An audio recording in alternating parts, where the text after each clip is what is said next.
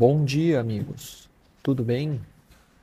No episódio de hoje eu vou responder para você se vale a pena ou não comprar moeda estrangeira em contas globais para viagem.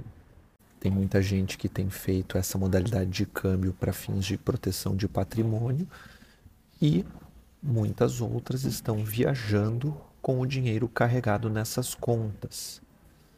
Quanto se economiza com isso? Vocês sabem? Vamos lá. A principal vantagem delas é que você paga o IOF de papel moeda, 1,1%, e não os 6% de IOF de cartão de crédito. E, ao mesmo tempo, você paga uma taxa de câmbio bem mais baixa do que a de moeda. A taxa de câmbio de moeda você paga o câmbio turismo, dólar turismo. Nas contas globais você paga a taxa de remessa.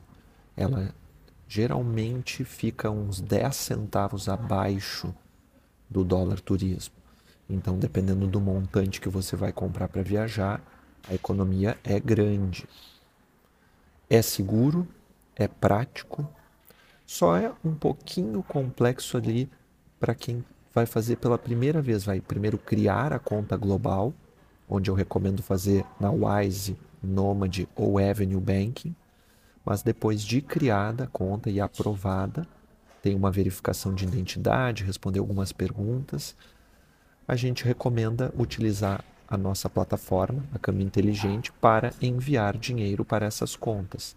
No caso da Wise, você pode enviar em dólar, euro, libra e quase 50 outras moedas. Então fica a recomendação.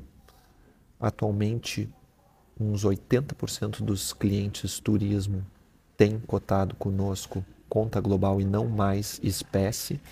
Esqueçam o VTM, Visa Travel Money, pois é o pior caso. É 6% de OF e dólar turismo. A recomendação é migrar para as contas globais. Se você tiver alguma dúvida em como começar, eu vou deixar um link na descrição deste episódio, ok? E vocês podem deixar aqui nos comentários qualquer dúvida a respeito. Um grande abraço e até a próxima. Tchau, tchau.